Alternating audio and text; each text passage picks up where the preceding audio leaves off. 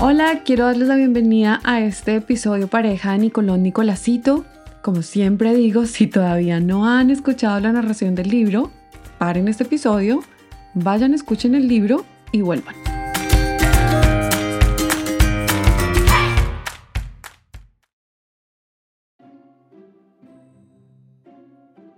Bueno, empecemos. Por si las moscas, si esta es la primera vez que tú estás en este lugar, te explico. Todos los sábados se suben dos episodios a este podcast. Uno es la narración de un libro, un cuento, y el otro es mi punto de vista sobre este libro. Y siempre respondo tres preguntas que considero que podrían traer mucha luz para las personas que tienen a un chiquitín cerca que les súper gusta la lectura. Entonces, empecemos con la primera pregunta. ¿De qué se trata el libro? ¿Quiénes están detrás de su creación y su publicación? Este libro es la historia de un personaje que se llama Nicolón Nicolásito y desde mi punto de vista la historia transcurre a lo largo de un día. Su escritor se llama Nicolás Chuf. Él es un argentino dedicado a la literatura infantil y espero estar pronunciando bien su apellido. Y bueno, me encanta porque este libro nos lleva a través de rimas a lugares y actividades con las que cualquier chiquitín se puede sentir familiarizado.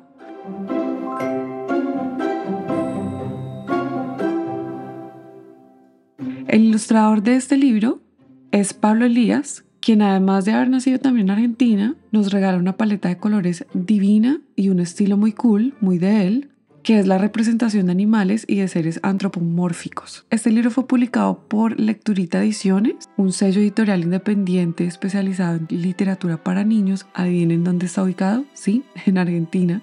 Y bueno, Nicolón Nicolásito hace parte de una colección de cuatro libros escritos por Nicolás, pero ilustrados por diferentes ilustradores. La colección se llama Colección del Sombrero y yo no sabía esto antes, así que durante la preparación de este episodio me dejaron con las ganas de comprar los otros tres libros y completarle la colección a mi hijita.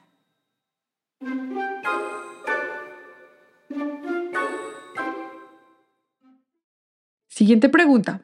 ¿Cómo llegó este libro a mis manos?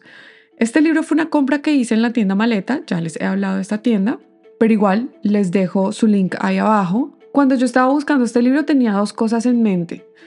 Primero quería comprar un libro bien argento, o sea, que su escritor fuera argentino, que su ilustrador fuera argentino, que fuera eh, publicado por una editorial argentina. Y bueno, ustedes se preguntarán por qué. Pues les cuento, uno de los deseos más grandes que yo tengo es poder ser facilitadora en la vida de mi hija para que ella cree puentes de conexión con sus raíces latinoamericanas. Sí, ella nació aquí en Canadá, pero su papá es argentino y pues yo soy colombiana, entonces siempre ha sido como que una, como una urgencia que he sentido. Bueno, esa es la primera razón, pero la segunda razón es que yo quería tener un libro pequeño que yo pudiera meter en la maleta de mi hija y que lo pudiera llevar de arriba abajo, que no me pesara y que fuera de cartón, no de hojas. Entonces vi ese y decidí comprarlo porque sentí que tenía todo lo que yo estaba buscando. Ahora, si ustedes me preguntan que si yo investigué sobre el escritor, sobre la editorial, sobre... No, yo simplemente me dejé guiar por el parámetro de que todo fuera argentino. Entonces vi este y la carátula me pareció súper, hiper, mega linda, súper, hiper, mega tierna. La historia me parece que es muy juguetona y decidí comprarlo. Última pregunta, ¿cuántas cosas le enseño a mi hija y cómo uso este libro con ella? Como este libro va en rima y hubo un tiempo que lo leíamos muchísimo, a veces lo leíamos de verdad hasta dos veces al día, mi hijita empezó a recitarlo sola, entonces yo empezaba la frase y ella la terminaba o, o decía la última palabra.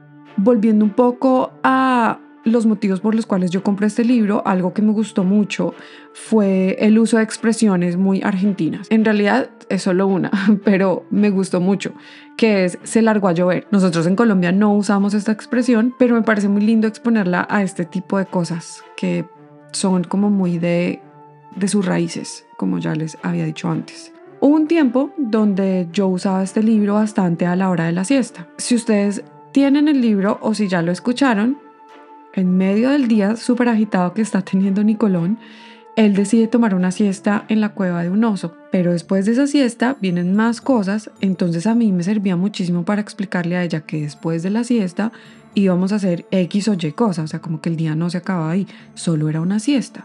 que pues nosotros en la casa a eso le llamamos noni. Entonces yo le decía a ella, mira, Nicolón está haciendo noni, pero después del noni, mira lo que hace. Y entonces así fue ella como que entendiendo de qué se trataba de hacer noni. Por último, siempre hablo del vocabulario que el libro nos puede ayudar a practicar con los chiquitines, porque creo que de verdad ahí es donde ellos aprenden muchas palabras que uno a veces en el día a día no usa. Entonces este libro me gusta mucho porque el personaje pasa por diferentes escenarios con diferentes cosas alrededor de él y pues el vocabulario es súper amplio.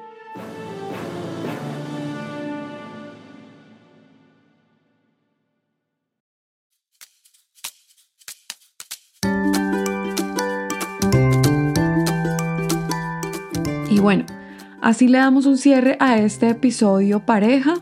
Cuéntenme ustedes, ¿tienen este libro en casa? ¿Ya habían escuchado de él? ¿De sus creadores? ¿De esta editorial? Me encantaría escucharlos y escucharlas. La forma más fácil de iniciar una conversación conmigo es siguiéndome en mi cuenta de Instagram, arroba los libros guion al piso de Andy o enviándome un correo a hola arroba andreapolomdo.com. Si les gustó este episodio, los y las invito a que sigan este podcast, lo compartan con más personas. Recuerden que la mejor forma de extender su gratitud y cariño conmigo y este proyecto es usando las estrellas para darle una calificación al contenido que yo subo. De nuevo, gracias y hasta un próximo libro.